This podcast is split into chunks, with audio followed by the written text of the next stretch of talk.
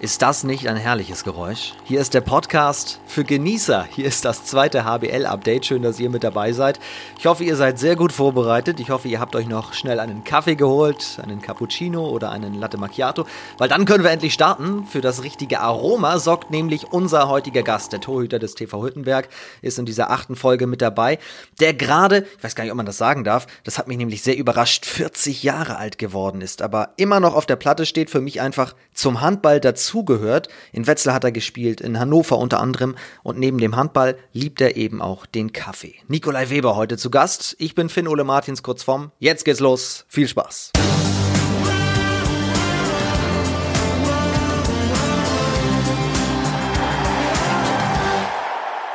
Hallo Nico. Wunderschönen guten Tag und vielen, vielen Dank für die Einladung, Finn. Wie geht es dir?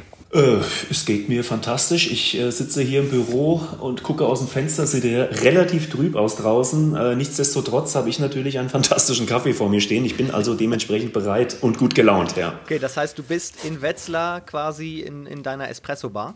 Ja, ganz genau. Wir haben dienstags, donnerstags, freitags und samstags auf und eigentlich äh, bin ich da zumindest vormittags äh, immer zugegen ähm, und werde dann meistens abgelöst, äh, wenn ich ins Training fahre oder wenn wir eben so wie morgen ein Spiel haben, werde ich abgelöst, damit ich mich noch ein bisschen vorbereiten kann und auch vielleicht nochmal meine Familie sehen kann an dem Tag, was auch nicht schaden kann, ja. Ja, du hast eine ganz schöne Doppelbelastung mit Handball und Kaffee, kann man glaube ich sagen. Das wird heute alles Thema sein. Du hast auch schon den richtigen Pulli an, wie ich sehe. Da steht, was steht da drauf? Love Coffee? Da steht Love People, Love Coffee. Ja, stark. Und äh, genau darum soll es heute nämlich gehen, um die Liebe zum Handballsport und deine Liebe auch zum Kaffee, wie das alles gekommen ist. Aber wir starten mal mit dem Sportlichen in der englischen Woche. Du hast spielfrei gehabt. Ist das gut? Ist das aus deiner Sicht ein Vorteil? Oder hättest du lieber diese Woche mitgemacht und dann ja am Ende des Tages drei Spiele gehabt? Wochenende, unter der Woche, wieder Wochenende.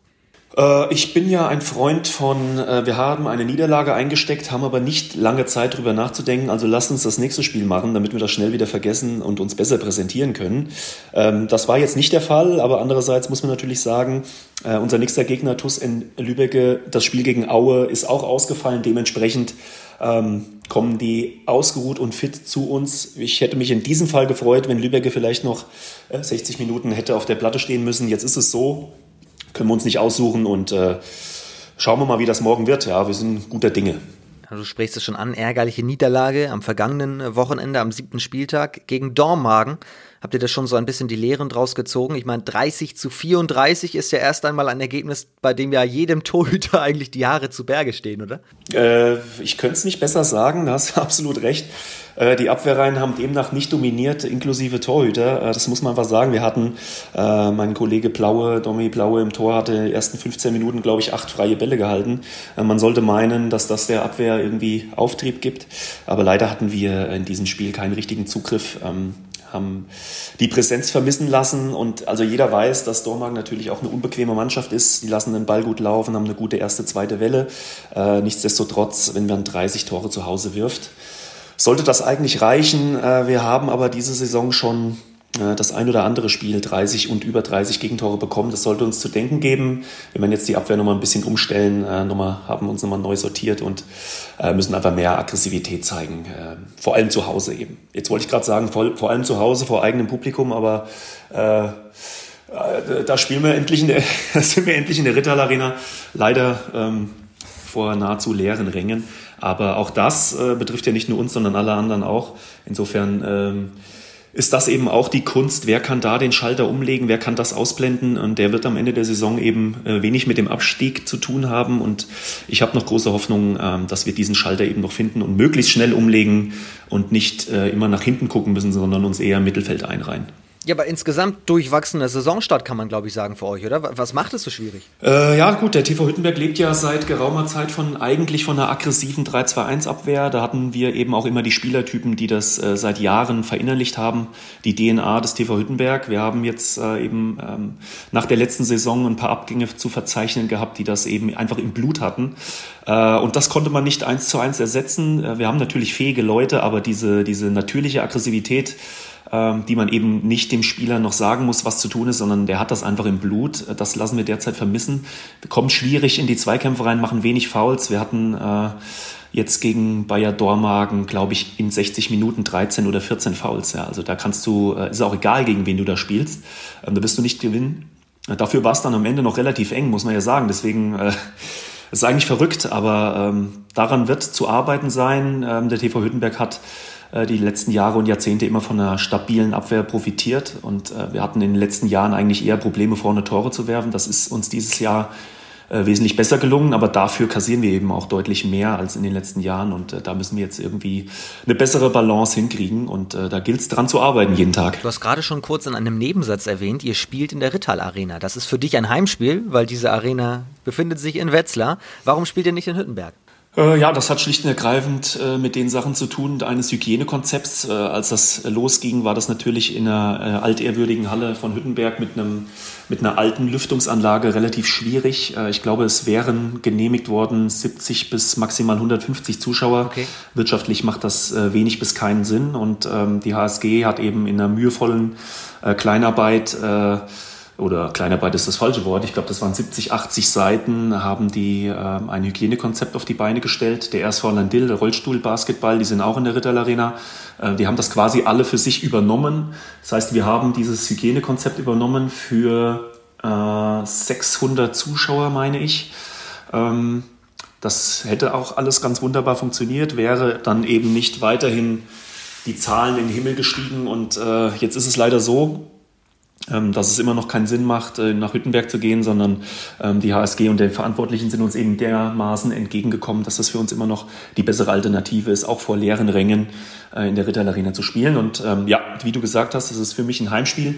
Ich freue mich da riesig, habe auch schon ein paar Selfies geschossen, weil ich ja den einen oder anderen äh, noch kenne von Wetzlar, äh, also quasi mit, mit den Aufklebern an der Wand ein Selfie gemacht und ein paar, paar äh, Spitzen losgelassen im Social-Media-Bereich und ähm, ja, nee, ich freue mich, wie gesagt, es ist ein Heimspiel, aber würde mich natürlich mehr freuen, wenn da auch noch ein paar Zuschauer da wären. Da macht es einfach absolut mehr Spaß. Und du kennst die Halle nicht nur aus eigenen Zeiten in Wetzlar, sondern du wohnst auch relativ dicht dran, oder? Wie, wie lang ist dann der Weg für dich am Spieltag? Ich wohne in Braunfels. Ähm, wir sind vor ein paar Jahren von Wetzlar nach Braunfels gezogen. Das ist aber auch nur ein Katzensprung. Das heißt, ich äh, fahre mit dem Auto so 15 Minuten, dann bin ich in der Rittal Arena und äh, von Rittal Arena nach Hüttenberg wären es theoretisch noch mal sieben, acht Minuten mehr. Also es ist jetzt nicht der, der große Unterschied, aber äh, ja, also es ist so, es schließt sich für mich dann quasi der Kreis. Ähm, es hat dann irgendwie alles in der Rittal Arena begonnen oder na, nicht wirklich, es hat eigentlich in Dudenhofen in der, in der alten Sporthalle begonnen, aber so die, die meiste Zeit war ich eben in der Rittal Arena und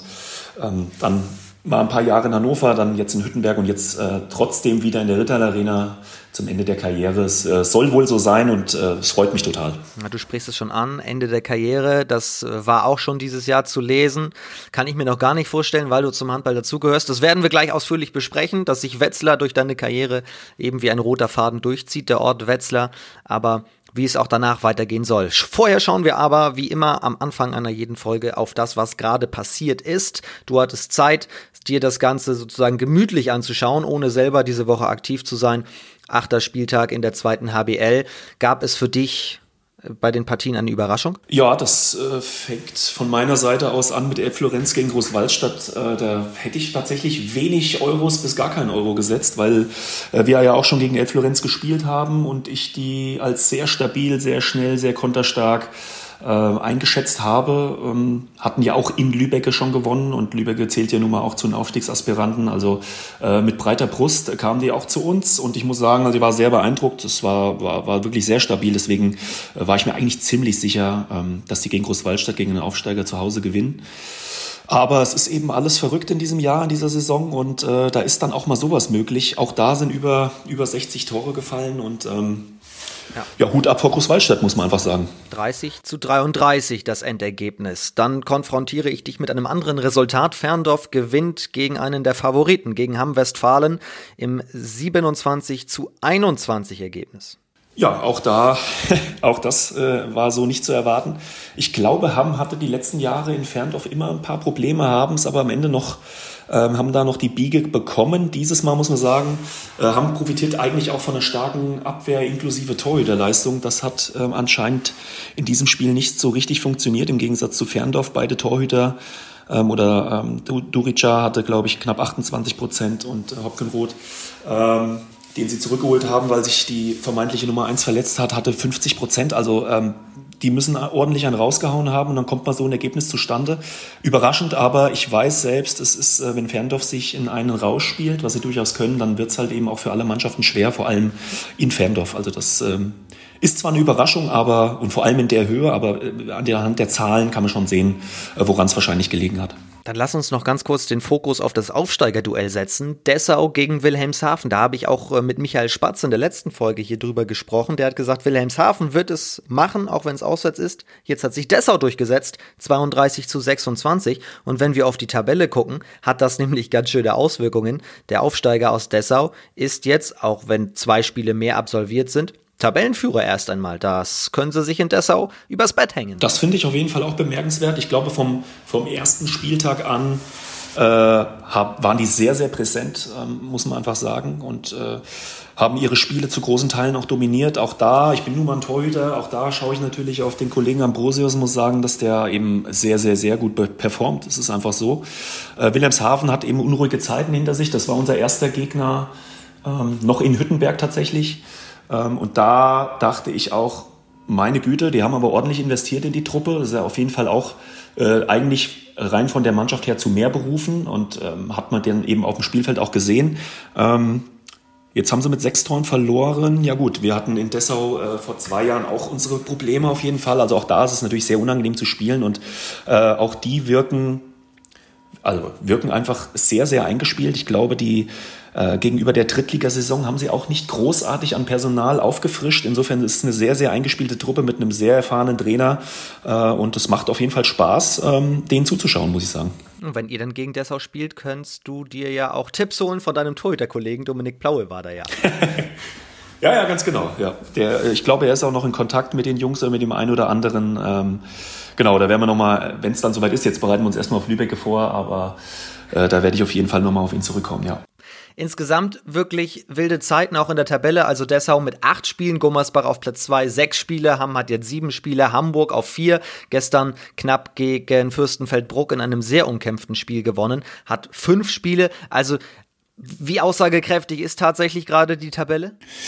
Ja, nicht wirklich. Ähm, nicht wirklich aussagekräftig. Ich äh, gucke mir die Tabelle an und das ist ja halt, wie es vorher nie war. Man muss erstmal schauen, okay, wie viele Spiele hat der jeweilige äh, die jeweilige Mannschaft überhaupt absolviert, dann muss man das wieder in Relation setzen und dann ähm, relativiert sich eben schon wieder so einiges. Aber nichtsdestotrotz ähm, wir haben jetzt drei Punkte mit dem TV Hüttenberg äh, und du hast gesehen, auch Fürstenfeldbruck ist eben in der Lage, da mitzuhalten. Wir hatten zu Hause jetzt ähm, auch eben gewonnen äh, gegen Elbflorenz war das, glaube ich, genau. und äh, jetzt gegen Hamburg das Spiel sehr, sehr lange sehr, sehr offen gestaltet. Gut, am Ende des Tages äh, gewinnt das Hamburg, aber man sieht, ähm, du musst einfach mit jeder Mannschaft in jedem Spiel rechnen. Auch da hätte ich vor dem Spiel noch gesagt, ja, also da wird für Fürstenfeldbruck nichts zu holen sein. Das wird äh, Hamburg klar dominieren und jetzt siehe da, ähm, geht das Ding mit einem Tor aus. Insofern, ähm, ja, also man, man kann hier keine Mannschaft in der zweiten Liga dieses Jahr irgendwie abschreiben. Jeder ist da für alles zu haben und alles ist möglich, jedes Ergebnis in jedem Spiel. Das hast du gut ausgedrückt, das ist keine Phrase, das ist tatsächlich so. Weißt du, wozu ich zu haben bin? Ich bin immer zu einem guten Kaffee zu haben, darum soll es jetzt gehen.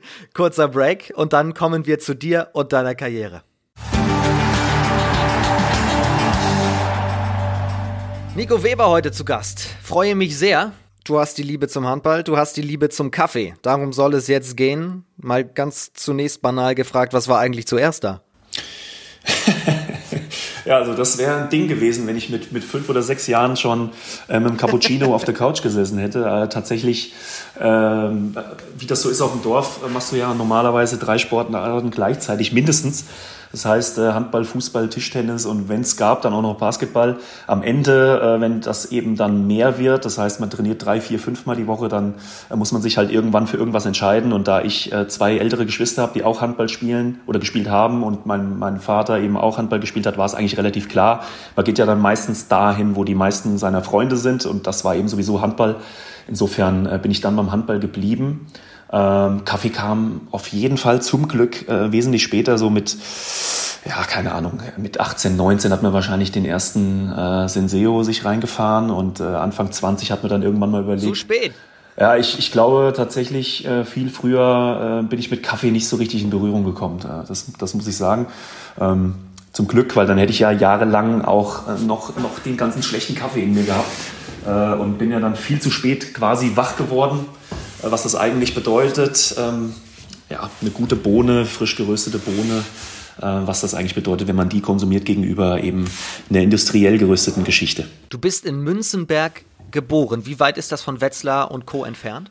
Ich bin in Gießen geboren. Ich weiß nicht, wo dieses äh, Mysterium herkommt, aber ich habe das auch schon öfter gelesen, dass da steht. Also es hört sich an, als wäre ich in irgendeiner Scheune zur Welt gebracht worden. Tatsächlich. Äh, das stimmt nicht. Sind das hier Fake News, die wir verbreiten? Das sind absolute Fake News. Das ist ein Skandal. Äh, nee, tatsächlich. Ähm, bin ich in Gießen geboren, ganz normal, ganz normales Krankenhaus sozusagen, äh, aufgewachsen in Gambach, das ist ein Stadtteil von Münzenberg. Früher war Gambach und Münzenberg auch noch getrennt. Äh, irgendwann wurde das zur Spielgemeinschaft, dann wurde 86 da eine Halle gebaut und äh, genau, dann, dann war das die Spielgemeinschaft Münzenberg-Gambach, wurde dann irgendwann zu HSG äh, und äh, ja, so kam da eins zum anderen. Das heißt, hier unser Appell an die Jungs der Internetseite Wikipedia ändert das bitte. Er kommt zwar aus Münzenberg, der Herr Weber, aber er ist dort nicht geboren. Klar ist aber, du bist Torwart geworden. Wie lange hat das gedauert, bis du gesagt hast, ich stelle mich ins Tor und lasse mich bewerfen? Äh, auch da muss ich sagen, ich war halb links in den Minis und ich weiß nicht, F-Jugend oder wie das hieß, war ich glaube ich auch noch auf halb links. Äh, ich habe aber, wie gesagt, einen großen Bruder, der Torwart war. Äh, mein Papa war äh, auch im Tor Großfeld und wollte natürlich dann nacheifern meinem großen Bruder und an meinem äh, Geburtstag, ich weiß nicht, ob es der sechste oder siebte Geburtstag war, äh, durfte ich dann ins Tor und da äh, scheine ich ein paar Sachen richtig gemacht zu haben. Auf jeden Fall wurde ich dann äh, nicht mehr rausgelassen und bin seitdem dort und bin aber auch äh, mit der Position nahezu verschmolzen. Also es, ähm, ja, es ist halt eine ganz besondere Position, muss man sagen. und ähm, die hat mich komplett ausgefüllt und bis heute äh, bin ich da sehr, sehr gerne zwischen den Pfosten. Warum macht man so etwas freiwillig? Ja, ich glaube ja tatsächlich, man wird nicht mit Mitte 20 noch Torwart. Also entweder ähm, du lässt dir von Anfang an die Bälle um die Bimmel schmeißen äh, oder eben nicht oder auch gegen die Bimmel. Äh, aber mit, mit Mitte 20 oder so fängst du damit nicht mehr an, das ist klar. Also du wirst damit groß sozusagen. Auch äh, viele, die irgendwie gesagt haben, es tut doch weh, wenn die, wenn die Bälle auf die Hände klatschen und so Geschichten. Also du merkst es natürlich irgendwann nicht mehr. Ich glaube, also ja, mit, mit sechs, sieben sind die Würfe noch nicht so fest. Wir haben, glaube ich, damals auch noch mit Luftballons ganz, ganz, ganz klein mit Luftballons auf irgendwelche Kegel geworfen in der Gambacher Sporthalle. Insofern äh, wächst man damit, ähm, da wächst man mit rein oder wird damit groß und äh, die Hände verändern sich, äh, werden immer größer, immer platter so und du merkst irgendwann nichts mehr. Also ähm, es verändert sich alles dann im Laufe der Jahre. Wenn wir hier schon merken, dein Geburtsort ist falsch angegeben. Ich habe jetzt mal parallel deine Wikipedia-Page hier aufgerufen. Dann können wir ja mal ganz kurz den Faktencheck machen. Was stimmt eigentlich? Also, Spitzname steht hier, ist Webster. Ist das korrekt?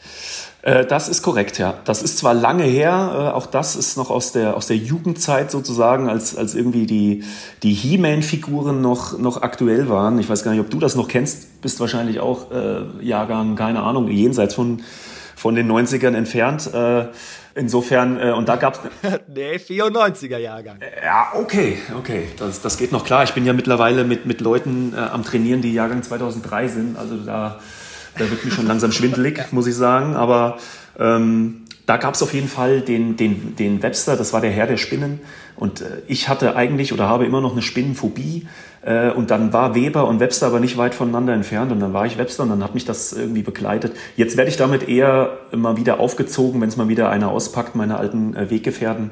Äh, aber ja, tatsächlich ähm, begleitet mich das auch schon seit geraumer Zeit, ja. Du bist 1,95 Meter groß, oder? Ich habe mir jetzt noch mal 1,96 Meter reinschreiben lassen. Auch das äh, habe ich, glaube ich, auch schon seit ein paar Jahren. Das hört sich einfach besser an und äh, also die dass die Messtechniken haben sich verändert. Ich, ich glaube, ich bin eher 1,96 als 1,95. Insofern lassen wir das mal so und ähm, auch das könnten wir nochmal korrigieren. Auch das könnte korrigiert werden hier im Netz. Aber dahingehend meine Frage, wenn du so groß bist und oben rechts im Schlafzimmer in der Ecke abends die Spinne lang krabbelt, wer macht sie zu Hause weg im Hause Weber? Ähm, das macht meine Frau. Das, äh, das kann ich dir jetzt schon sagen. So wie es ist. Ich weiß noch, als wir zusammengekommen sind ähm, und wir noch in getrennten Wohnungen waren, äh, habe ich sie tatsächlich irgendwann mal angerufen, nachts, äh, weil eine Spinne über dem Türrahmen war und ich mich nicht getraut habe, weil natürlich ist es natürlich klar, wenn ich durch die Tür laufe, dass die Spinne von oben direkt auf den Kopf fällt und mich auffrisst.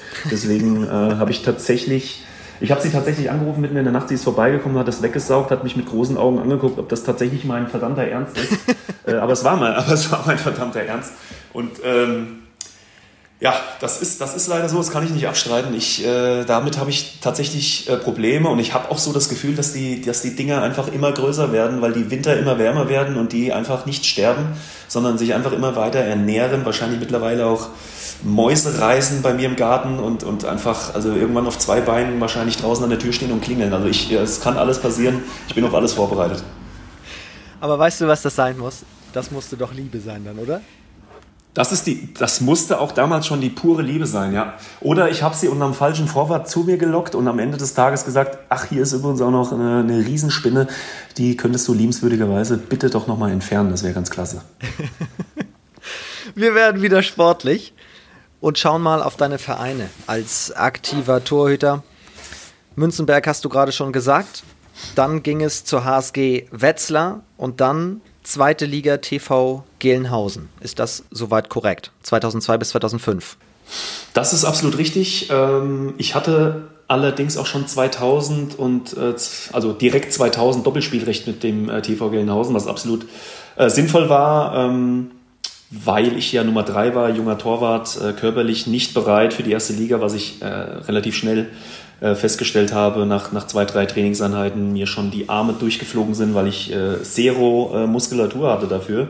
Ähm, das heißt, ich bin dann in die Regionalliga ähm, und hatte dann eben äh, mit, äh, mit dem Trainer Sergei Budanov einen, der sich mir angenommen hat, der mich vorbereitet hat, der sich sehr gekümmert hat, äh, der, der mich gefördert hat und ähm, so dass ich dann bereit war 2005 ähm, einen erneuten Versuch zu starten für die erste Liga. War das für dich die ganze Zeit dann klar? Ich gehe diesen Step back, um mich dann für die Bundesliga nochmal aufzubauen? Oder hast du eigentlich erst einmal gar nicht im Kopf gehabt, ich möchte irgendwann auf jeden Fall zur HSG zurück und Bundesliga spielen? Ja, äh, lustiger, also was heißt lustigerweise? Ich, tatsächlich ist es so, ich ähm, war mir darüber nicht so richtig bewusst, wo die Reise hingeht. Ich äh, hatte einfach Bock auf Handball, ähm, hatte eben diesen Trainer, der mich gefördert hat ähm, äh, und, und das war damals eben noch nicht so, dass du, dass du da groß äh, gesehen hast, wie sind die Ergebnisse links, rechts. Die, die ganze Internetgeschichte war ja noch nicht so. Du hattest nur äh, das, das deutsche Sportfernsehen, wo ein Spiel die Woche übertragen wurde. Deswegen ähm, war das nicht so präsent. Ich habe einfach äh, jeden Tag versucht, im Training mich da weiterzuentwickeln. Wo diese Reise dann schlussendlich hingeht, ähm, das konnte ich gar nicht sagen und da hatte ich auch gar keinen Fokus drauf. Ich, ich wollte mich in dieser Mannschaft damals ähm, durchsetzen. Ich hatte als Torwartkollegen Jasmin Kamcic, äh, der ja auch kein Unbekannter ist, ähm, aktuell auch Torwarttrainer bei der HSG Wetzlar ist, der da mein Trainings- und Spielpartner war. Ähm, das heißt, der war schon zehn Jahre älter, der war dann 30, ich war 20, habe mir da sehr viel abgeschaut. Äh, es war ein sehr loyaler äh, Kollege eben im Tor, da hatte ich, hatte ich echt Glück, konnte mir viel abgucken. Ähm, der hat mir auch eben gegönnt, wenn ich dann gespielt hatte und gut gespielt hatte. Wir haben uns dann sehr, sehr gut ergänzt, muss man einfach sagen. Ähm, und dann, äh, ja, dann, dann äh, ist der Vertrag ausgelaufen. Rainer Dotzauer hat mich wieder angerufen gehabt. Äh, so, er hat äh, meine Entwicklung beobachtet und so weiter. Da habe ich mir überhaupt keine Gedanken großartig gemacht, ob das irgendeiner wahrnimmt, links und rechts. Äh, dann kamen die ersten Spielerberater auf mich zu. Das war für mich völliges Neuland, weil ich ähm, anders wie bei den äh, ganzen Junioren-Nationalspielern. Äh, ich hatte da nur, nur vier, fünf Einsätze. Äh, das heißt, ähm, das war noch, noch weit weg. Alle hatten schon irgendeinen Berater. Für mich war das völliges Neuland. Es haben sich dann ein paar gemeldet.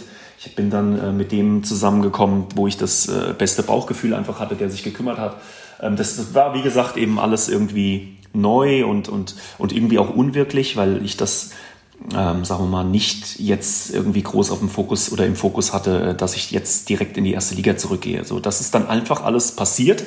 Ähm, ich habe auch 40 Stunden nebenher noch in der, in der Stadtverwaltung in Gelnhausen gearbeitet, so dass ich äh, eben auch noch, noch andere Themen zeitgleich hatte und nicht nur All-in Handball war, sondern äh, zugesehen habe, eben noch ein anderes Standbein zu haben. Und ähm, alles, was dann passiert ist, habe ich dann eigentlich erst während dieser Reise wahrgenommen und, und dann gedacht, ah, okay, krass, du kannst da tatsächlich ähm, Handball-Profi werden, musst nicht mehr bei der Stadtverwaltung arbeiten. Was heißt muss? Also ich war froh, dass ich das machen konnte, aber ähm, wenn du eben morgens und abends trainierst, äh, ist es natürlich schwierig, äh, da noch großartig arbeiten zu gehen. Und deswegen hatte ich dann das Angebot von der HSG und ich habe festgestellt, aha, krass, wenn ich mir die Zahlen so angucke, davon kannst du natürlich äh, schon leben, die Miete wird bezahlt, du kriegst ein Auto zur Verfügung gestellt, also geil. So, dann, dann habe ich eigentlich erst mit, mit 24, 25 äh, das wahrgenommen, dass das tatsächlich möglich ist, äh, diesen, diesen Traum, dieses Hobby zum Beruf zu machen, äh, dem tatsächlich nachzugehen. Ja, das ist eigentlich erst da tatsächlich passiert. Inwiefern hat da auch der Faktor Heimat dann eben mit reingespielt? Weil wenn wir insgesamt uns deine Karriere angucken, bis auf 2013 bis 15 Hannover, hast du immer in Hessen gespielt. War für dich deswegen auch 2005 klar, bester Fall wäre einfach hier bleiben, HSG Wetzlar? Äh, da ist es eigentlich so, dass ich das gerne gerade rücken wollte. Also ähm, ich, ich bin da quasi damals weggeschickt worden von dem damaligen Trainer äh, Velimir Petkovic, der mit mir eben nichts anfangen konnte. so.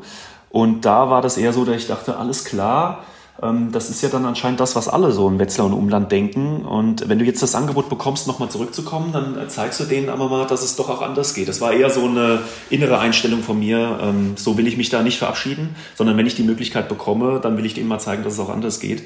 Ähm, das war eher so der Hauptgrund. Klar, einen Rainer habe ich dann noch gekannt. Der hat mir das natürlich auch gut verkauft, warum das äh, für mich sinnvoll ist.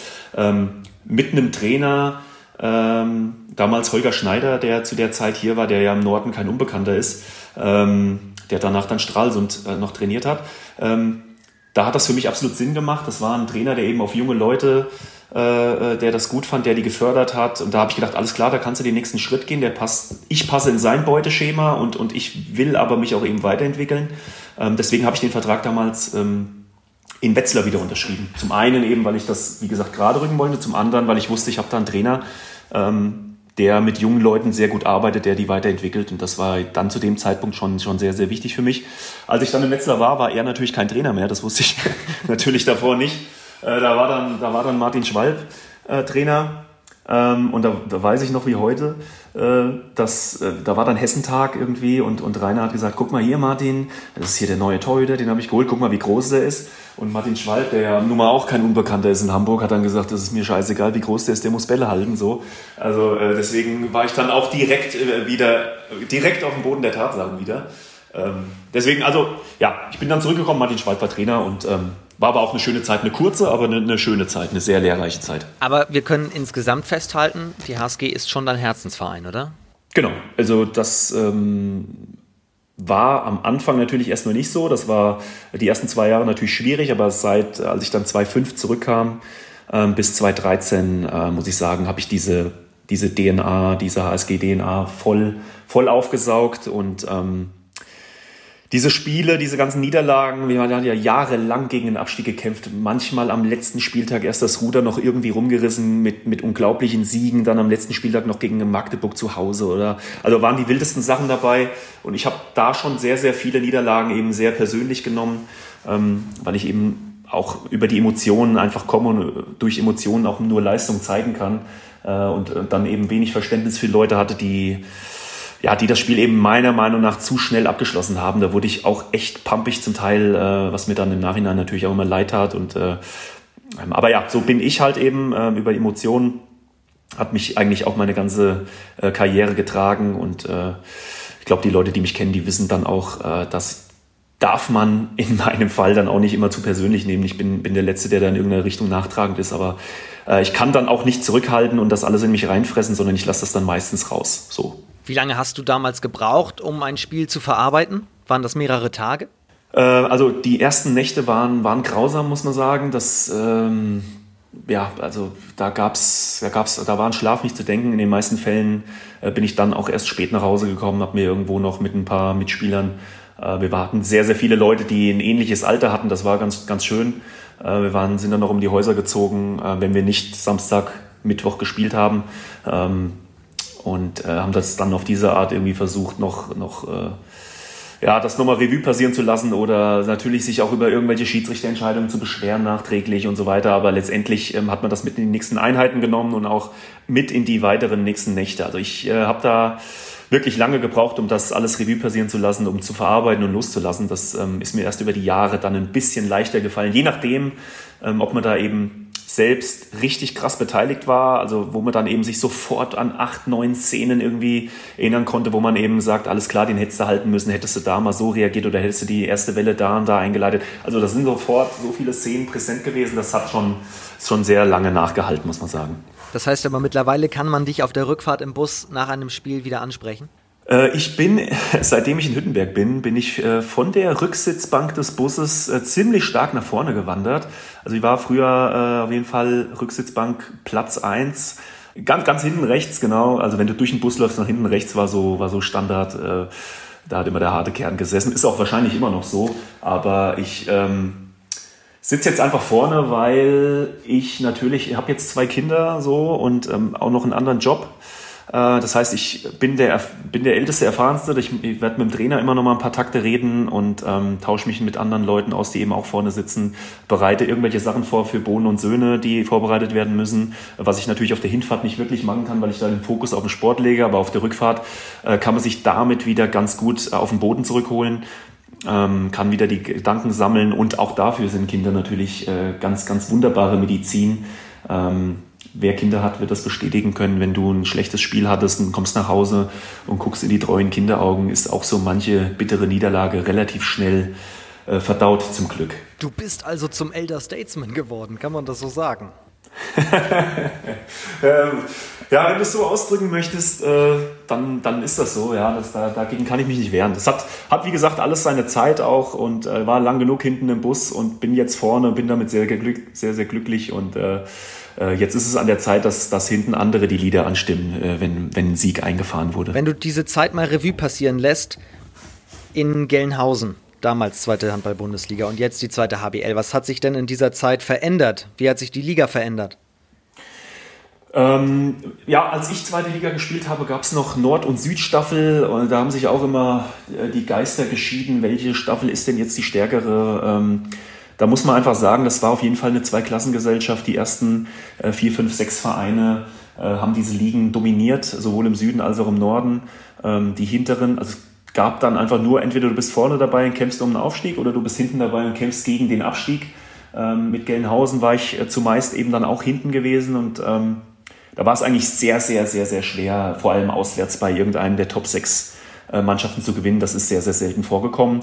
Ähm, die Spieler der, der Mannschaften, die vorne im, im Feld waren, muss man sagen, die waren alle massiv groß, breit, schwer. Äh, die Abwehrreihen haben da die ganzen Spiele dominiert, wie es auch damals eigentlich in der ersten Liga noch der Fall war. Wenn ich das jetzt vergleiche äh, mit jetzt der zweiten Liga oder auch der ersten Liga, da findest du natürlich auch immer mal wieder einen Brecher, aber das ist schon eher die Ausnahme.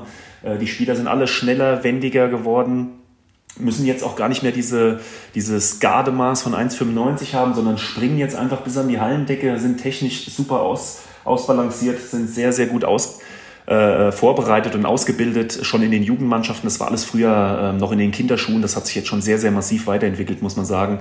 Ähm, auch das Torwartspiel hat sich, hat sich massiv verändert. Ähm, auch da früher der sogenannte Busfahrer, der da irgendwie schon vorher in der Ecke gestanden hat, weil er wusste, okay, vor mir steht ein, ein 3 Meter Doppelblock, da wird mal gar nichts passieren, ich verstecke mich in meiner Ecke und werde den Ball schon halten, egal wie. Äh, das hat sich alles verändert. Du bist jetzt, musst jetzt äh, athletisch auf der Höhe sein, weil du eben durch den sechsten, siebten Feldspieler eben auch äh, schnell von der Bank wieder ins Tor rennen musst, musst einen Puls schnell runterbringen, damit du da wieder agieren kannst äh, wiederum die erste Welle einzuleiten und so weiter und so fort. Also ähm, auch das Torwartspiel hat sich ähm, sehr, sehr stark verändert. Nicht, also nicht wenige habe ich gesehen, die, äh, wenn es um sechsten, siebten Feldspieler gehen, den eigentlichen Torhüter auswechseln, weil sie wissen, dass die Nummer zwei einfach schneller ist und die, die Chance größer ist, dass der es rechtzeitig ins Tor zurückschafft. Also auch das habe ich schon gesehen. Ähm, vielleicht jetzt nicht mehr, aber habe ich äh, vor ein, zwei, drei Jahren habe ich das, habe ich das noch festgestellt, habe da mal kurz geschmunzelt, aber es hatte wahrscheinlich seine Berechtigung. Äh, weil irgendeiner wird das schon mal ausgerechnet haben, äh, was das tatsächlich bewirkt, mit einem zusätzlichen äh, Feldspieler zu agieren. Wie viele Tore gehen da ins leere Tor? Wie viele Bälle fliegen ins leere Tor oder wie viele Tore hat man vorne mit dem zusätzlichen erreicht? Also Wahrscheinlich hält sich ungefähr die Waage, aber es ist, ist eine neue Entwicklung eben seit ein paar Jahren, genauso wie damals die schnelle Mitte plötzlich mal erfunden wurde von, vom TBV Lemgo und äh, die damit einfach deutscher Meister wurden. Also es hat alles wahrscheinlich seine Berechtigung und äh, ich gehe diese Geschichten alle mit. Okay, also du stehst zum siebten Feldspieler nicht ganz kritisch. Nö, nö, also ganz im Gegenteil. Ich, äh, mir tun die ein, zwei Sprints auf dem Spielfeld ins Tor, die tun mir einfach nur gut in meinem Alter, das kann man nicht anders sagen. Also wir halten aber erst einmal fest, aus deiner Sicht haben sich die Spieler in der zweiten HBL antiproportional zu deinen Spinnen entwickelt, während die immer größer werden, während die Spieler immer ja, schmächtiger, agiler, athletischer, schneller. Das kann man genau so sagen. Ähm, äh, wie gesagt, mir sind da unfassbar große Kreaturen schon äh, vor die Augen getreten und ähm, im Handball ist es genau umgekehrt. Da kommen nur noch vereinzelt diese Riesenmenschen um die Ecke. Äh, und ansonsten sind die eher dynamisch, äh, wendig äh, und mittelgroß, möchte ich sagen. Wir haben eine Rubrik, die heißt Handball verbessern, wo wir gerade schon beim Thema Taktik, Athletik und so weiter sind. Was würdest du denn am Handballsport verändern, damit er noch besser wird? Würdest du irgendeine Regel abschaffen? Würdest du eine neue kreieren? Was würde Nikolai Weber am Handball verändern? Also erstmal bin ich froh, dass diese Regel mit dem rausrennenden Torwart und ich war auf jeden Fall ein großer Verfechter ähm, dieser Geschichte. Das hat mir sehr gut getan, äh, da zu spekulieren und dann da reinzuspringen und so. Das war alles gut und schön. Ich war aber auch damals dabei, als Pascha Djordjic, äh, als das tragische Geschichtchen passiert ist in der Ritterl Arena gegen, gegen die Füchse Berlin. Und dann einer die Zunge verschluckt hatte und der andere hatte, äh, ist mit, mit Schädelgeschichten ins Krankenhaus transportiert worden. Ähm, da war ich auch dabei und seitdem sehe ich diese Sachen äh, komplett anders. Sowas muss dann oft ja erst passieren, dass man da irgendwie einlenkt in, in, seine, in seine Wahrnehmung. Ähm, deswegen bin ich sehr froh, dass diese Regel geändert wurde und die Torhüter da eher einen Tempogegenstoß zulassen oder eben die Situation so einschätzen, äh, dass sie genau sehen, alles klar, ich bin Meter weit entfernt und kann den Ball abfangen, dann ist das auch in Ordnung. Ähm, das zum einen, zum anderen äh, die so viel diskutierte Shotclock, ähm, muss ich sagen, glaube ich, würde dem Handball tatsächlich gut tun, weil es ist einfach dann klar festgelegt, wie lange dieser Angriff läuft. Es ist ähm, vor, als, als Hüttenberg zuletzt in der ersten Liga agiert hat, ähm, stand es unentschieden in der Rittal Arena und Hüttenberg hatte äh, nur noch es war noch 1,30 zu spielen in der Rittal Arena. Es war nur noch ein Pass und, und Dominik Mappes hat eine Million Freistöße rausgeholt, sodass äh, Hüttenberg diesen Angriff einfach ausgespielt hat. Also danach gab es, glaube ich, die Regel, dass ein Schiedsrichter das nach eigenem Ermessen dann unterbrechen kann. Aber dieses ganze eigene Ermessen wäre natürlich damit hinfällig. Man tut damit, glaube ich, auch den Schiedsrichtern einen Gefallen. Äh, somit ist klar, dass der Angriff dauert so und so lange und fertig. Also ich glaube, also das ist das Einzige, wo ich sagen würde, yo, stehe ich dahinter. Das haben ja schon ein paar Leute irgendwie mal versucht, ähm, nach vorne voranzutreiben. Und ich, äh, ich wäre, glaube ich, ein Verfechter davon sagt Nikolai Weber, der Elder Statesman vom TV Hüttenberg. Da, da würde ich noch mal ganz kurz drüber sprechen. Also wir haben gesagt, Jahrgang 1980, junge Truppe und du bist sozusagen der Elder Statesman vom TV Hüttenberg. Ist es eigentlich schon in Stein gemeißelt, dass es deine letzte Saison ist? Das war ja mal zu lesen.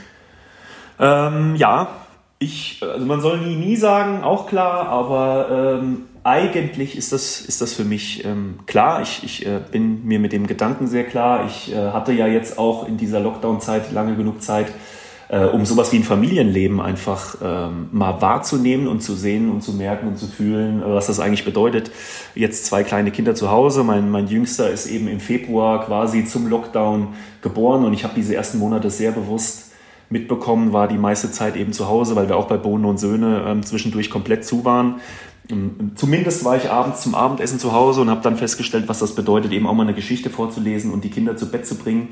Ähm, deswegen, ähm, ja, und weil Bohnen und Söhne eben einfach, einfach wächst zum Glück und ich nächstes Jahr im Sommer all in gehen möchte äh, und da eben die Aufgaben immer größer und immer intensiver werden, ähm, ist es so, dass ich nächstes Jahr im Sommer aufhöre mit mit 40, glaube ich, reicht es dann auch. Ich hatte bisher toi toi toi auch noch keine OPs oder sonstiges und ich möchte es nicht auf die Spitze treiben.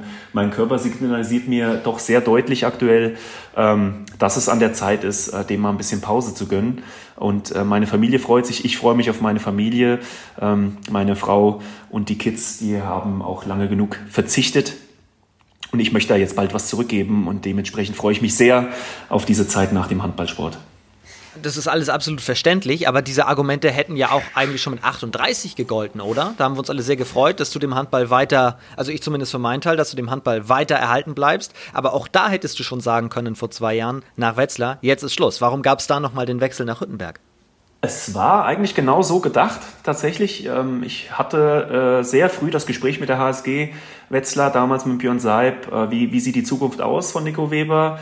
Und da waren wir uns eigentlich auch schon sicher, alles klar, Sport AD, ich wechsle ins Management, ähm, werde da Bereiche übernehmen, äh, Sponsorenakquise, Sponsorenbetreuung und so eine Geschichte, weil ich eben sehr tief verwurzelt bin und eigentlich jeden Sponsor hier persönlich kenne, hätte das absolut Sinn gemacht.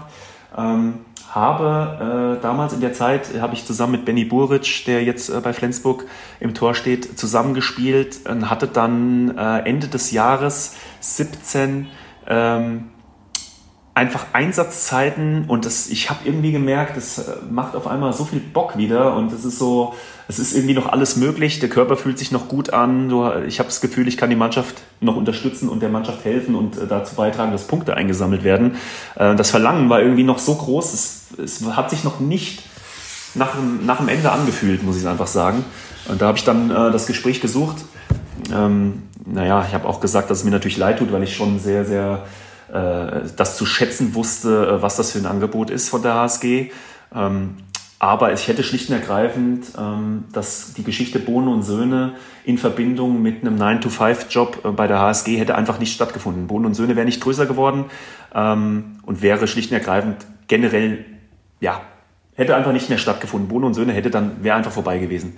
und das wollte ich aber nicht, weil ich diese, diese Leidenschaft Kaffee vorantreiben wollte und hatte dann das Gespräch damals mit Lothar Weber in Hüttenberg. Äh, und es war klar, dass ich jetzt nicht mehr den, den äh, dass ich jetzt nicht nochmal völlig woanders hinwechsel und nochmal umziehe und was weiß ich was. Also es lag auf der Hand. Ähm, TV Hüttenberg. Äh, ich wusste aus 100 Jahren äh, Spielerfahrung mit, äh, mit meinem Verein in der Jugend, entweder Münzenberg oder Hüttenberg, einer von beiden wird die Meisterschaft gewinnen. Also ich wusste, was mich erwartet. Ich wusste, dass das äh, wie Arsch auf Eimer passt in, in, diese, in diese Truppe zu wechseln, äh, die, die, eben genau für das stehen, für was ich stehe, genau wie das die HSG tut, genau wie das auch äh, TSV Hannover Burgdorf tut, eben alles äh, an Emotionen und Kampf in die Waagschale zu schmeißen und äh, ja, eben sich zu zerreißen und ähm, alle, diese ganze familiäre Geschichte, die ganzen äh, Menschen im Hintergrund, äh, die das ehrenamtlich machen, ähm, alles sehr, sehr familiär. Deswegen äh, war das eine Möglichkeit, das zu verbinden mit dem Kaffee und ich eben äh, kann hier weiterhin agieren, kann morgens hier in der Espresso-Bar stehen ähm, und kann abends in der Halle stehen, kann am Wochenende spielen und so konnte ich das äh, Pflänzchen äh, sozusagen weiterhin gießen und die Pflanze konnte gedeihen und ich konnte aber trotzdem weiterhin der Leidenschaft Handball nachgehen. Deswegen ähm, hat das ganz wunderbar gepasst und ich bin dem TV Hüttenberg dafür sehr, sehr dankbar. Wer jetzt auch seiner Leidenschaft Handball noch äh, mit dir zusammen auf der Platte nachgeht, ist Kne Stefan Kneer. Ist Stefan Kneer, den du ja auch sehr, sehr gut noch aus Wetzlar kennst. da hattest du doch auch deine Aktien drin, oder? Dass der nochmal nach Hüttenberg gegangen ist? Äh, tatsächlich hatten wir das ein oder andere Gespräch. Äh, wie könnte das stattfinden? Äh, ähm, in welcher Form können, kann er da arbeiten bei einem Sponsor? Kann er irgendwelche Mannschaften trainieren? Also wie, wie können wir dieses Package schnüren? Da war ich schon involviert äh, und bin natürlich, äh, ähm, ja, freue mich total. Ähm, klar, er kam äh, mit einer, mit einer Verletzung, mit einer langjährigen Verletzung nach Hüttenberg, kämpft äh, täglich für sein Comeback, äh, ist jetzt auch schon Teil des Mannschaftstrainings, was ganz wunderbar ist, weil da einfach nur jeder von profitieren kann, von seiner Erfahrung, von seinen, von seinen Eindrücken, von seinen Hinweisen in Sachen Abwehr, weil wir halt, wie, wie schon ange angemerkt, eine sehr, sehr, sehr junge Truppe sind und wir eben jetzt auch, weil Moritz Zörp, unser Abwehrchef, eben auch noch ausgefallen ist, fehlen uns jetzt einfach die Leute, die hinten drin stehen und, und den jüngeren Leuten links, rechts ähm, ja, einfach die Marschroute vorgeben. Und Stefan ist da jetzt in die Bresche gesprungen, äh, trainiert jetzt immer mal so eine halbe Stunde, Stunde bei uns mit und man merkt einfach, äh, wie er den Block stellt, wie er das Timing hat, wie er die Leute nach links und rechts schickt und wie eben auch die Angreifer vor neue Herausforderungen gestellt werden, weil die jetzt plötzlich merken, huch, äh, jetzt ist da plötzlich jemand, äh, der springt gar nicht falsch hoch oder zum falschen Zeitpunkt, sondern der läuft mit mir mit. Der gibt mir vielleicht im letzten Moment noch einen entscheidenden Stoß. Äh, das heißt, wir alle profitieren davon. Wir werden, wir können dadurch nur alle besser werden, weil wir eben ähm, auf Wettkampfniveau jetzt auch wieder besser trainieren können, weil wir eben einen haben, ähm, den eben alle anderen letztendlich auch in ihren Reihen haben, nämlich so eine funktionierende 6-0 oder so ein Abwehrbollwerk, was es eben schwierig macht, im letzten Moment irgendwie noch ein abgeknicktes Ding, um die Abwehr rumzuschleudern. Das heißt, wir kommen jetzt im Training dahin, dass die Leute ähm, ja, dass sie einfach diese Herausforderung gestellt, die, die Herausforderung gestellt bekommen, sich mehr Mühe zu geben, um ein Tor zu werfen. Und das, das kann nur für jeden gut sein bei uns. Letzte Frage, bevor wir zu deiner zweiten Liebe Kaffee kommen. Gibt es Kontakt zu Radek Musil? ich, äh, ich hatte ähm, über Instagram, als ich gesehen habe, äh, warte mal, das ist doch das Mannschaftsfoto vom EHV Aue. Wo zur Hölle ist Radek Musil und ich habe dann äh, meinen tschechischen Mitspielern äh, Muben Sem verlinkt mit dem Motto What the fuck oder sowas in der Art und ERV Aue, ERV Aue hat dann irgendwie kommt oh sorry, ja, ach Gott, die hören ja auch, eieiei. Ja, das tut mir leid, das schneiden wir raus. Ähm, ERV Aue hat dann geantwortet, natürlich nicht. ERV Aue hat dann geantwortet, äh, äh, irgendwie äh, back, back, äh, irgendwie hieß back oder back in, keine Ahnung. Irgendwas haben sie geantwortet, er ist wieder nach Hause, back home oder irgendwie sowas haben sie geschrieben. Hat mich natürlich äh, einen Ticken traurig gemacht, weil das war natürlich so, dass ich da schon die Hoffnung hatte, dass Radek noch mal ein Jahr dranhängt und ich eben nicht äh, ältester Spieler bin, sondern dass Radek das einfach nochmal irgendwie auf sich nimmt. Ein Jahr vorher war es, glaube ich, äh, Modlik, der damals beim, bei Dessau Rosslau am Start war. So, jetzt sind die auf einmal alle weg. Jetzt bin ich da mit 40 ältester Akteur und äh, ich muss sagen, die eine oder andere Häme ist mir sicher im Training. Ähm, war auch vorher schon so, aber jetzt äh, ist es eben so, dass ich auch keinen mehr vor mir habe, den ich irgendwie noch, den ich nochmal nennen kann namentlich, sondern äh, ja. Vielleicht müssen wir das einmal also an der Stelle ganz kurz auflösen. Also Radek Musil, du hast schon gesagt, ERV Aue, dort Torhüter, bis zuletzt dort gewesen, 1973er Jahrgang. Und jetzt bist du ja. eben der erfahrene, ich sag der erfahrenste Spieler der Liga. Und ich, ich bedanke mich dafür. Das hört sich in meinen Ohren natürlich auch viel, viel besser an als, als irgendwie Methusalem oder, oder ältester Mensch der Welt oder ich, ich habe die Arche gebaut oder irgendwie sowas. Äh, weil all, all, habe ich nicht tatsächlich, aber äh, darauf wurde ich doch des Öfteren schon hingewiesen. In letzter Zeit ist es, hat, ist es wieder ein bisschen abgeflacht. Äh, ich habe neben, Nebenkriegsschauplätze kreiert, an, an denen sich die, die Hörner abstoßen können. Und, ähm, aber es wird sicherlich wieder passieren, ich bin, mir, ich bin mir sicher. Aber das Interessante ist ja, dass du als erfahrenster Spieler der Liga in einem der jüngsten Kader der zweiten HBL aufläufst. Äh, das ist erschreckend. Auch da äh, konnte ich kaum glauben. Ich meine, wir haben äh, jetzt, ich bin 80, Stefan Knär 85, Tobi Hahn 87, äh, schon auch ein paar Leute über 30 bei uns und trotzdem haben wir den jüngsten Kader äh, der zweiten HBL.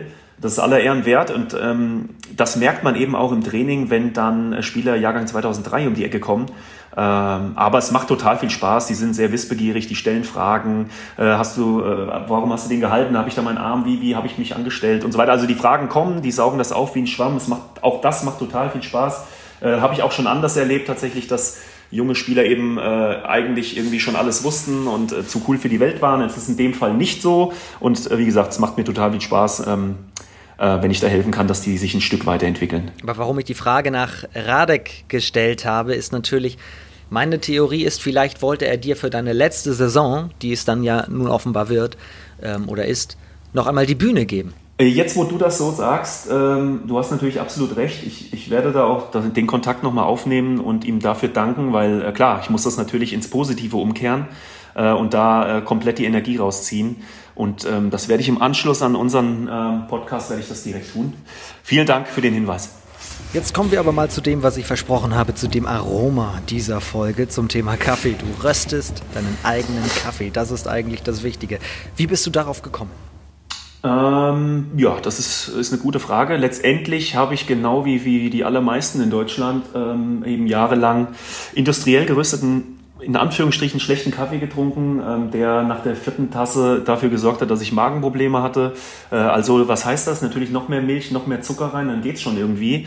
Ähm, und bin dann eines Tages in eine Rösterei gefallen, mehr durch Zufall tatsächlich, habe da einen Kaffee getrunken und das war absolutes Aha-Erlebnis. Ich, und da bin ich irgendwie, da war ich angefixt, wollte, wollte mehr wissen, warum schmeckt das so, warum kann ich plötzlich einen Kaffee trinken ohne Milch und Zucker, wie kann das sein und was habe ich vorher falsch gemacht. Äh, bin dann in diese Welt eingetaucht, in diese, in diese unfassbar große Welt, muss man einfach sagen. Jeder Baustein äh, von der Anpflanzung über die Ernte, über die Aufbereitung, über die Rüstung, über Export, äh, von, dem, von der Rohware äh, zur Rüstung, äh, das ist einfach zur Zubereitung. Es, ist, es sind so riesen Themen, jedes einzelne. Ähm, und da habe ich eben dann auch wiederum durch Zufall meinen Kompagnon kennengelernt, der einige Jahre jünger ist als ich, ähm, Wirtschaftsingenieur ist. Äh, ja, mit dem bin ich dann zusammengekommen. Wir hatten zwei, dreimal geschnackt, wie man bei euch im Norden sagt. Und es war völlig klar, wir müssen zusammen eine Firma gründen. Äh, wir waren die ersten, im ersten Jahr, im ersten eineinhalb Jahre rein online äh, tätig, haben gerüsteten Kaffee verkauft und ähm, haben dann letztes Jahr im Oktober hier die Espresso Bar im Herzen der Wetzlarer Altstadt, äh, direkt gegenüber von, vom Standesamt und von der Alten Post im Schatten äh, des Wetzlarer Doms, die Espresso Bar Bohnen und Söhne, äh, Spezialitätencafé eröffnet. Und seitdem ist so viel passiert, also weil man einfach äh, jeden Tag irgendwie tiefer in diese, in diese Materie eintaucht, ähm, haben jetzt eine Crowdfunding-Kampagne gestartet vor geraumer Zeit. Das heißt, wir bauen gerade unsere eigene Rüsterei parallel auf auch das wieder ein riesengroßes Thema. Äh, wir haben bei Proba, die äh, Weltmarktführer sind, in Sachen Röstmaschinen haben wir das Röst, Röstenhandwerk gelernt sozusagen und brennen darauf, dass das im Januar dann endlich startet und dann äh, ja, dann haben wir noch, noch viel mehr Möglichkeiten. Einfach aktuell rösten wir noch mit einem Kumpel zusammen an seinem Röster, deswegen ähm, ist das alles ein, ein Ticken schwierig, aber alles zu seiner Zeit, äh, ein, ein Schritt nach dem anderen. Röster ist dann die, die, die Maschine, die das röstet? Äh, ganz genau, genau. Die, die Rohbohnen werden in den Röster reingegeben und äh, man kann dann die ganzen Aromen, die dann auf den Tüten draufstehen, eben Schokolade, Walnuss, Paranuss, äh, zitrusartige Geschichten, kann man alles beim Röstvorgang quasi herausrüsten. Äh, das ist auch ein, ein riesengroßes Thema, ein, ein spannendes Thema. Da war Thema. jetzt schon ganz viel drin in dieser kurzen Zusammenfassung. Das müssen wir mal ganz kurz aufdröseln. Frage 1. Ich trinke ja auch extrem viel Kaffee, aber wie du gerade schon gesagt hast, alles industriell und natürlich auch mit reichlich Milch dann da drin. Ähm, meinst du, dass das ist auf Dauer nicht mehr gesund? alles in Maßen, äh, wie man so schön sagt. Äh, also alles hat ja irgendwie seinen Markt und seine Berechtigung. Ich für mich und äh, unsere Kunden ist es einfach so, ähm, wir haben hier bei Bohnen und Söhne ausschließlich direkt gehandelte Cafés. Das heißt, ähm, diese, diese ganzen Handelsstufen, manchmal bis zu 15 Leute, die da zwischendurch Geld verdienen wollen, von der Rohbohne bis die beim Röster sind und bis die da beim Endkunden sind, die brechen wir komplett auf. Wir, wir sind mit den Bauern vor Ort in Kontakt. Wir bezahlen ein Vielfaches äh, von dem Kilopreis, der normal äh, bezahlt wird, an der Börse vorbei. Das ist auch wiederum ein Riesenthema. Darauf jetzt einzugehen, wird einfach einen Rahmen sprengen. Aber, Aber ja. Vor Ort heißt was? Was heißt vor Ort? Wo holt ihr den Kaffee her? Also wir, wir sind aktuell äh, ziemlich in Südamerika lastig. Äh, also klar, ähm, Export Nummer 1 Land ist Brasilien. Das heißt, wir, wir haben einige brasilianische Bauern äh, am Start. Wir sind in Honduras, wir sind in Nicaragua, wir äh, sind in Mexiko, wir sind in Kolumbien, wir sind in Guatemala. Ähm, wir sind aber auch in. Warst du auch schon selbst da? Das ist das eine Problem oder beziehungsweise das eine, auf was ich mich freue nach der Zeit des Handballs, weil ich dann endlich in der Lage bin und nach Corona natürlich. Man darf auch in diesem Podcast nicht vergessen, dass wir immer noch äh, diese Corona-Krise aktuell haben. Ähm, die, die es einfach schwierig macht zu reisen. Klar, jetzt ist das mit dem, mit dem Handballplan sowieso so eine Geschichte, aber darauf freue ich mich sehr, ähm, diese Kontakte, die man eben jetzt mit Videocall und so weiter pflegt, dann die Einladungen sind sowieso äh, stetig da. Das heißt, die Bauern freuen sich, wenn, man, wenn die uns endlich ihre Plantage zeigen können, wenn man das, äh, das ganze Verhältnis noch intensivieren kann. Und da freuen wir uns riesig drauf, dass wir das dann hoffentlich 2021 äh, wenn wir das umsetzen können, wenn wir eigene Bilder schießen können, äh, wenn wir mit den Farmern eben im Umsprung und mit den Projekten, die da letztendlich gefördert werden, ob das ein, ein, ein Schulbau ist, ob das irgendwelche Infrastrukturen, Geschichten sind, die da vorangetrieben werden, wenn man das dann eben auch mal live vor Ort sieht und äh, noch äh, besser in den Austausch kommen kann mit den, mit den Bauern vor Ort. Wenn wir das mal vergleichen, das sind natürlich zwei völlig unterschiedliche Dinge. Auf der einen Seite Handball, auf der anderen Seite Kaffee. Aber gibt es etwas, was dir der Kaffee geben kann, was der Handball dir nicht geben kann? Äh, Außer vielleicht Koffein und Wachwerden. Naja, in, in dem Fall ist es eben einfach so, ähm, dass man einfach was Nachhaltiges tut. Also es ergibt ein ganz fantastisches Gefühl, ähm, wenn man eben weiß, alles klar, ich kaufe diese Rohbohne beim Bauer XY äh, und ich weiß, das Geld kommt genau da an. Ich sehe was damit gemacht wird mit dem Geld. Ich sehe, dass der dadurch die Möglichkeit hat, seine Tochter in die Schule zu schicken. Die Schule ist eben dann vielleicht nicht äh, 1,5 Kilometer entfernt und äh, ein Bus fährt dahin, sondern die Kids müssen zum Teil laufen oder sonstiges. Aber sie haben trotzdem Geld, um die Kinder in die Schule schicken zu können. Ähm, es werden, wie gesagt, Projekte vor Ort gefördert. Es werden Projekte hier bei uns äh, das Albert-Schweitzer Kinderdorf in Wetzlar, äh, was einen Riesenjob macht, wird von uns gefördert mit einem Euro pro Kilo. Also es gibt mir zusätzlich zu dem Riesenthema gibt mir das einfach ein sehr, sehr gutes Gefühl, äh, weil ich weiß, ich, ich tue einfach was Gutes damit. So, jedem ist damit geholfen. Die Leute, die, die Endkunden bei uns, die wissen, sie bekommen einen schonend gerösteten Spezialitätenkaffee, der eben nahezu ohne Säure ist, ähm, wo ich die feinsten Aromen rausgeröstet habe. Es ist ein absoluter, ein absoluter Genuss. Die Menschen ähm, legen da aktuell viel Wert drauf, sind bereit, einen Euro mehr zu zahlen. Ähm, das muss man einfach sagen. Das ist aktuell halt eben auch in dieser Zeit so, dass die Leute sehr, sehr bewusst diesen Kaffee auch einkaufen, auch Fragen stellen, wo kommt der Kaffee eigentlich her? Wir sind da sehr, sehr transparent auf unserer Tüte mit Koordinaten, wo die Farm tatsächlich liegt. Also wir sind sehr, sehr transparent, das ist uns sehr wichtig. Ähm, da ist nichts hinter vorgehaltener Hand. Äh, ganz im Gegenteil, wir sind da mit Rat und Tat, stehen wir zur Verfügung und, und äh, geben da sehr, sehr gerne Auskunft. Und ja, das ist das. Ähm, Im besten Falle ist es eben so, um deine Frage, die du vielleicht noch hast, vorwegzugreifen. Jetzt bin ich gerade so im Redefluss, tut mir leid.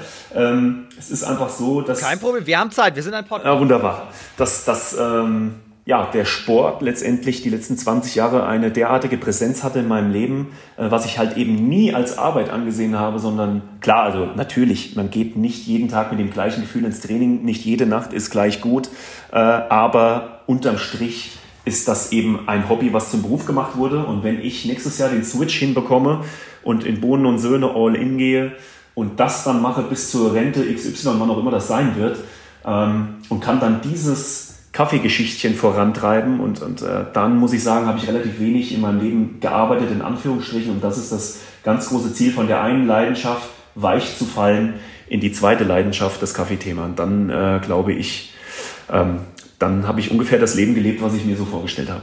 Da drücken wir dir ganz fest die Daumen. Aber eine Frage habe ich da mal hingehend, auch Corona, du hast es gerade gesagt, das ist ja insgesamt schon ein Risiko, wenn man sich selbstständig macht. Aber wenn du eine Kaffeerösterei eröffnest in einer Pandemie, wo teilweise eben auch die Cafés wieder schließen müssen, ist das doch nochmal ein viel größeres Risiko, oder?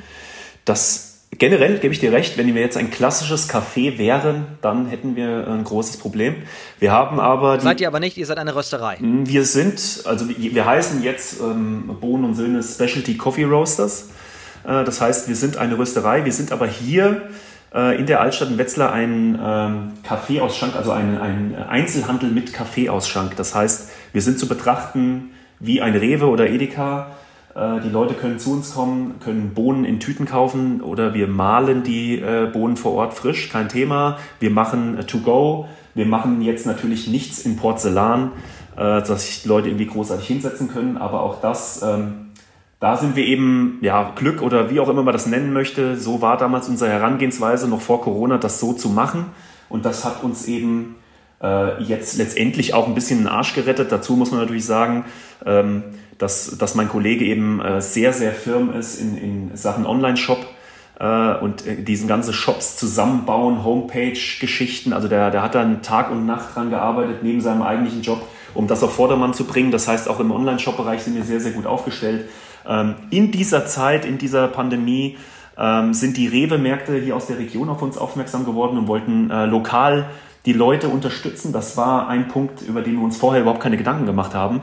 Aber wie es äh, eben so, wie es der Teufel so will, äh, haben wir das dann versucht. Das wurde sehr, sehr gut angenommen. So, jetzt sind wir in 10, 12 verschiedenen Rewe-Märkten hier vor Ort eben, äh, in, im Edeka um die Ecke und so weiter. Also da ist sehr, sehr viel passiert. Wir haben dadurch profitiert, muss man einfach sagen. Und sind jetzt auch ins Maschinen-Game eingestiegen. Also auch Siebträgermaschinen kann man jetzt über uns beziehen. Auch da ist die Nachfrage ziemlich groß, weil ähm, eben die Leute, die Homeoffice machen, plötzlich, äh, sagen wir mal, ihre in die Jahre gekommene Filtermaschine vielleicht ausgesorgt, aussortiert haben und sich jetzt eben äh, für 5, 6, 7, 800 Euro eben mal einen Siebträger gönnen, plus Mühle eben, plus ein bisschen Zubehör. Das ist es ihnen anscheinend wert. Zelebrieren das jetzt zu Hause. Es freut uns natürlich umso mehr Deswegen sind wir mit einem blauen Auge ähm, aktuell zumindest davongekommen. Aber klar, also mir tun alle Gastronomen links und rechts unendlich leid und ich hoffe sehr, dass es da bald eine vernünftige Lösung geben wird. Okay, aber das heißt, ich kann zu euch kommen und kann meinen Kaffee to go, wie es so schön heißt, mitnehmen. Auch wahrscheinlich mit Milchschaum. Ich würde ein Cappuccino mit Milchschaum nehmen. Kann ich da auch schon das Logo vom TV Hüttenberg oder der HSG Wetzlar bekommen? Also wenn du hier tatsächlich von Hamburg die Reise antrittst, dann lasse ich mir auf jeden Fall was einfallen. Und wenn es ein 3D-Drucker ist, der dir, äh, der dir äh, ein, ein Wappen deiner Wahl in den Milchschaum kreiert, da, da bin ich zu jeder Schandtat bereit und äh, würde mich sehr freuen, äh, wenn, du, wenn du dich hier mal blicken lässt. Ähm, wir sehen uns ja nächste Woche, eventuell. Ähm, äh, solltest du auch da sein, sollte das Spiel stattfinden. Ähm, äh, sehen wir uns ja dann beim, beim Spiel in Hamburg. Ja, äh, also mindestens das Logo der Liquimoli HBL hätte ich mit drauf. Das äh, würde ich dir nochmal zuschicken. Aber das ist ein gutes Stichwort, Thema Auswärtsfahrten. Gibt es denn auch mal Spieler in der Liga, die sagen, hey, kannst du mir nicht mal was mitbringen von deinem gerösteten Kaffee, von deinen Bohnen? Also bringst du da was mit? Es ist tatsächlich ist das so. Ähm, es kommen jetzt Bestellungen auf allen möglichen Wegen, E-Mail, WhatsApp, normale Nachrichten äh, über Facebook, über Instagram. Ähm, Tatsächlich ähm, war es mir zum Teil ein bisschen unangenehm, weil natürlich auch der Gedanke aufkommen könnte, dass ich den Fokus auf Handball verliere, wenn ich, äh, wenn ich eine Kaffeetüte in der Hand habe und äh, vielleicht sogar meine, meine Tasche irgendwie noch im Auto vergesse, so ungefähr. Aber es ist, noch nicht passiert. Ich ähm, habe zu diversen Fahrten dann tatsächlich schon ein Paketchen geschnürt für den einen oder anderen Spieler, ähm, was mich natürlich glücklich stimmt und was, was auch schön ist, wenn man, äh, wenn man dann eben so eine Reichweite hat, wie, wie sie jetzt aktuell noch so ist. deswegen muss man das Eisen auch schmieden äh, solange es heiß ist. Und das, das mache ich natürlich gerne, gebe den Leuten dann noch äh, ein paar Tipps und Tricks mit. Und ähm, aktuell ist das so und ich freue mich, dass das so ist und äh, hoffe, dass ich das auch noch die ganze Saison so machen werde. Was glaubst du, warum trinken so viele Profisportler Espresso oder Kaffee etc.? Ähm, naja gut, man muss schon sagen, äh, wenn man das kurz vorm Spiel macht, dann hat der Koffein natürlich schon eine pushende Wirkung. Also äh, äh, ich mache das persönlich immer.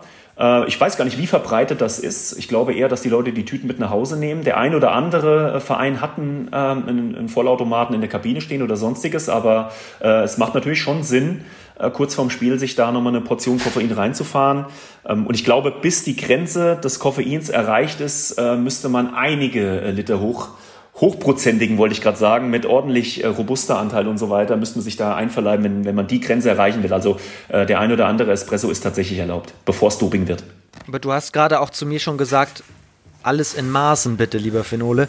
Äh, was meinst du, wie viel Kaffee dürfte ich hier an so einem Homeoffice-Tag heute trinken, damit das noch in Maßen bleibt? Äh, von, von den Kaffees, die du aktuell konsumierst? Äh, da müsstest du wahrscheinlich die Anzahl an Milliliter Milch stetig erhöhen. Also ich, äh, du, ich habe ja gesehen, das war äh, fast ein 0,4er Becher, den du da, den du dir einverleibt hast. Insofern äh, waren das jedes Mal Doppios und du hast dann nochmal einen halben Liter, halben Liter Milch drauf gemacht.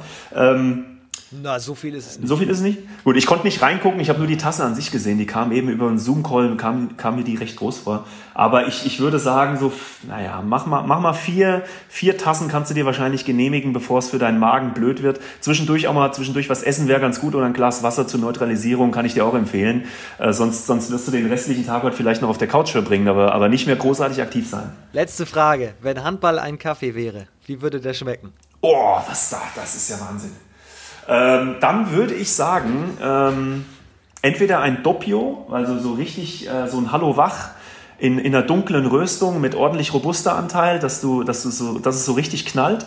Oder eben der Flat White, dass du ein bisschen mehr Inhalt hast, also das heißt äh, ein, einen Doppio und dann Milchschaum oben drauf, aber nicht, nicht ganz so wie beim Cappuccino, sondern ein bisschen flüssiger. Da hat man ein bisschen länger was von äh, und braucht nicht nur zwölf Sekunden, bis der weggeschossen ist, sondern man kann das Spiel noch so ein bisschen rauszögern, aber eben so wie Handball sein soll. Leidenschaftlich, äh, schnell, aggressiv, technisch hoch, hochklassig und äh, ja, am Ende, bis zum Ende am besten äh, so spannend, dass jeder was von hat und dann mit einem, ja, weiß ich jetzt gar nicht, was ich sagen soll, am besten mit einem Sieger, der TV Hüttenberg heißt. Ob das auch am Wochenende so sein wird, das verrätst du uns jetzt in unserem letzten Kurzteil hier. Wir schauen aufs Wochenende nach einem kurzen Break.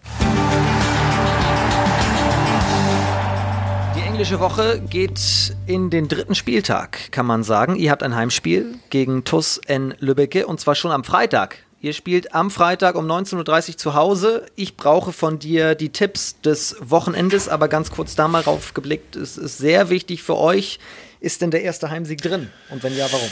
Ja gut, also in diesem Spiel ist es natürlich so, TuS N Lübeck kommt mit voller Kapelle. Äh, wir haben einige Spieler, die, die angeschlagen sind. Das wird, wird ein krasses Ding. Das ist aber schön.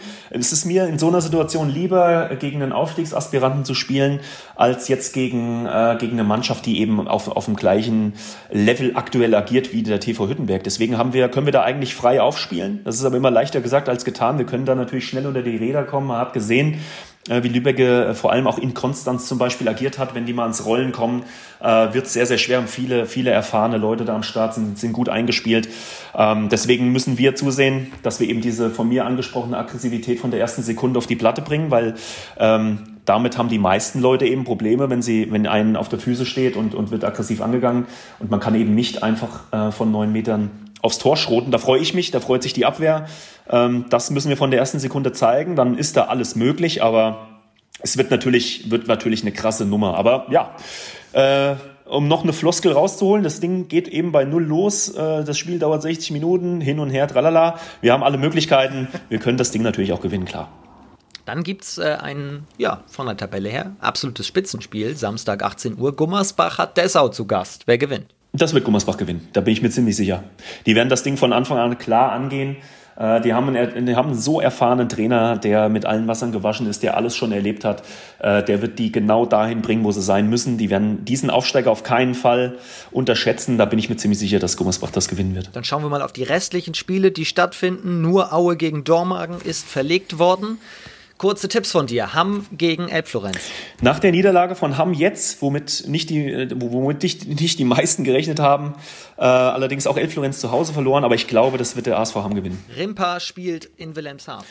Schwierige Kiste, aber Rimpa hat eben auswärts auch schon gezeigt, zu was sie fähig sind. Äh, Wilhelmshaven hat so ein bisschen Federn gelassen in den letzten Spielen. Nichtsdestotrotz glaube ich, Wilhelmshaven wird gewinnen. TuS Fürstenfeldbruck gegen Bietigheim. Ähm, puh, ja, das ist, das ist ein schwieriges Ding. Ich glaube, äh, das wird eine enge Kiste, aber ich glaube, Bietigheim wird das gewinnen. Und dann haben wir noch zwei Spiele. HSG Konstanz gegen TuS Ferndorf.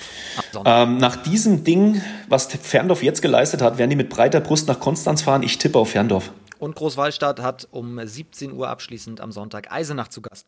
Da tippe ich tatsächlich auch auf Großwaldstadt.